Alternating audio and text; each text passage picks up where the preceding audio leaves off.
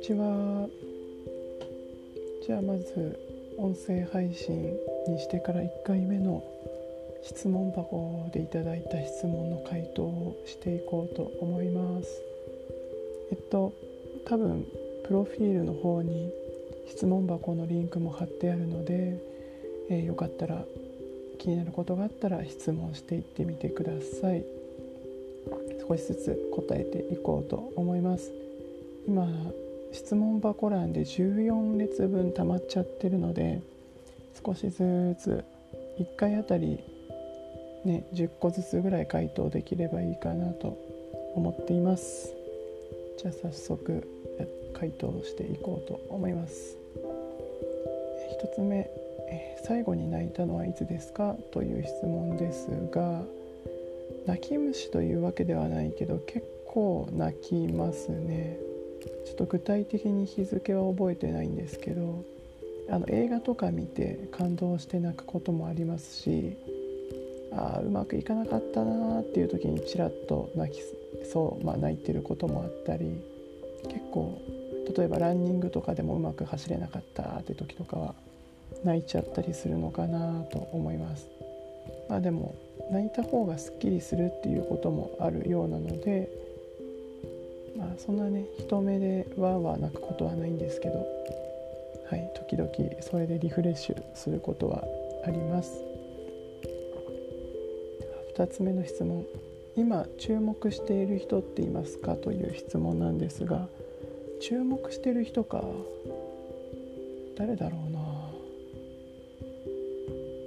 そうですねあんまりパッと思いつかないんですけれども。うん。当然身近な友達とか周りの人とかであ今頑張っててもうちょっとでなんかすごい結果出そうな人とかは気になりますしあとそれこそ YouTuber の人とかもわなんか面白いなっていうのは注目してるというかよく見てます。ちょっと具体的には誰だかっていうとちょっと難しいですね。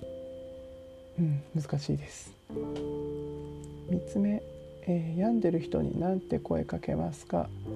これはすっごく難しいし本当に病んでたらもうちゃんと相談すべきとこに相談してくださいが答えになっちゃうとは思うんですけれどもうーんなんだろうな難しいですねこれも。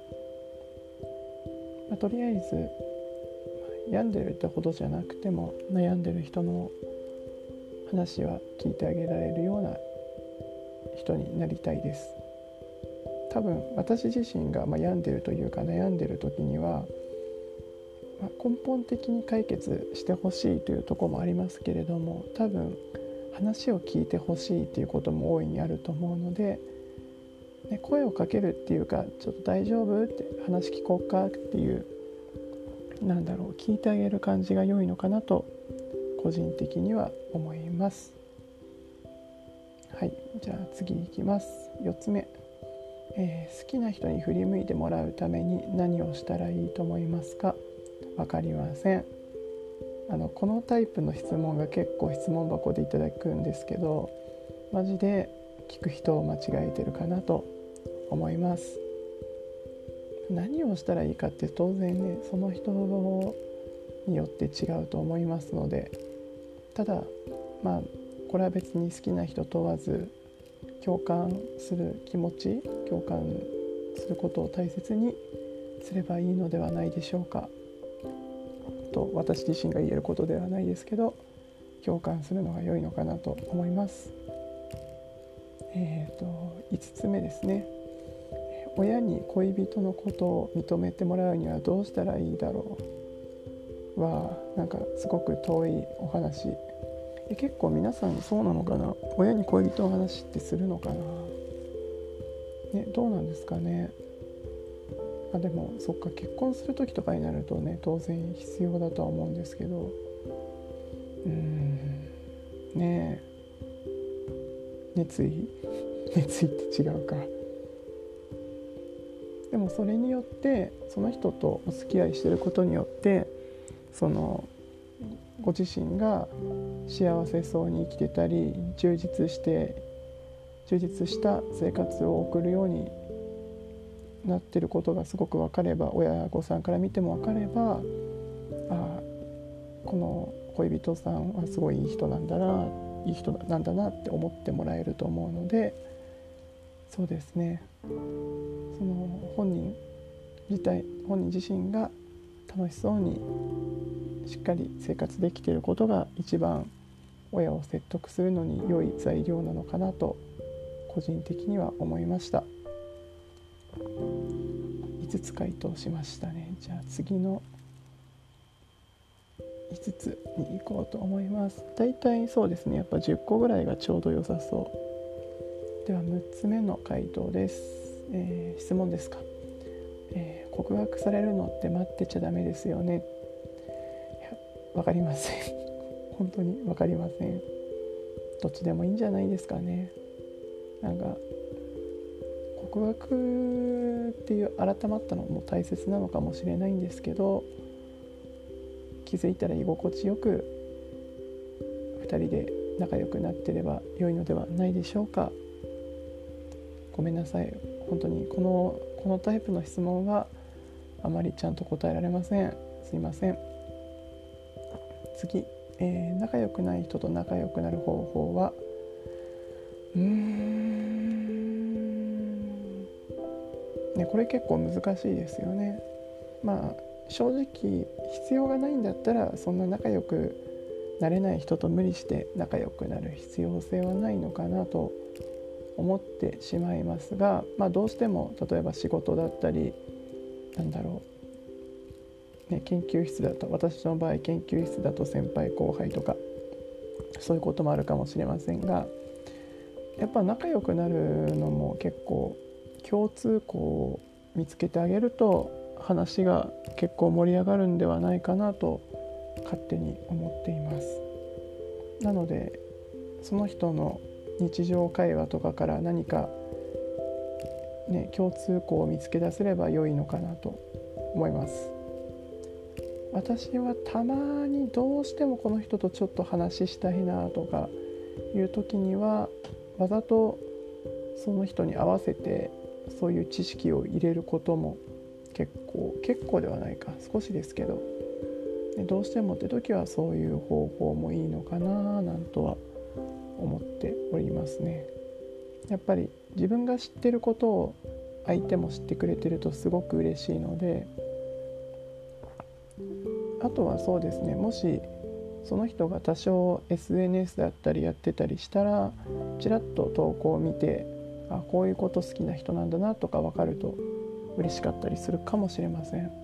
あの私の場合だとあのブログ読みましたとかツイッターでこれ良かったですとか一言もらったりするとあ見てくれてるんだっていうのでちょっと嬉しかったりするので、ね、今だったらインスタとかツイッターとかもしかしたらね確認できるかもしれないのでそういう方法で距離を縮めるのはいかがでしょうか。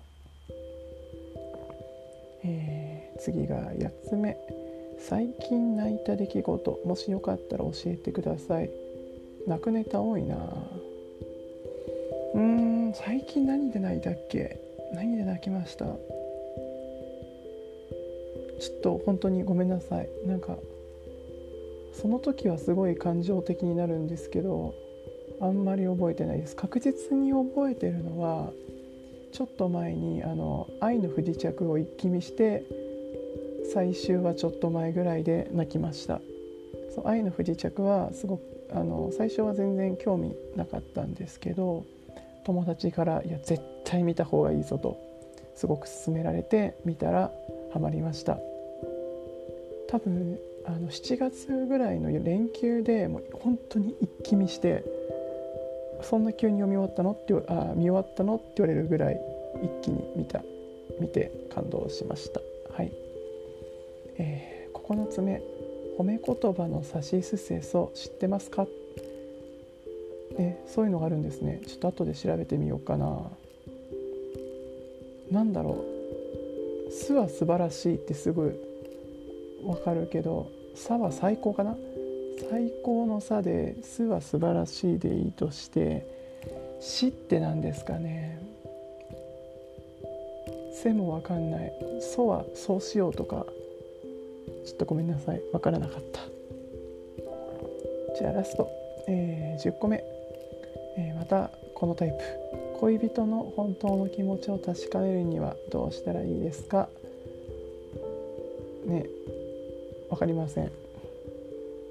分かりません。結構ね中学生とか高校生の時だと誰か友達を通して聞くみたいなのがあった気がします。多分。本当にちょっとこの手はごめんなさい。全く参考にならないと思います。以上、え、10個回答しました。いかがだったでしょうか？こんな感じで質問箱にいただいた回答を音声ではちょっとちゃんとしゃべる、まあ、全然答えられてないんですけどね。しゃべる感じにして。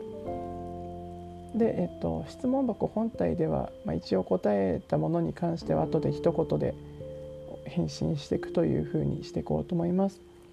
これ別に質問箱じゃなくても例えば Twitter のリプとかでもこの話題話題聞いてみたいですみたいなお話があったら、えー、書いていただけたらお答えしますのでプロフィール欄にある、えー、SNS のリンクだったり、まあ、この質問箱のリンクだったりから質問を送ってもらえれば幸いです。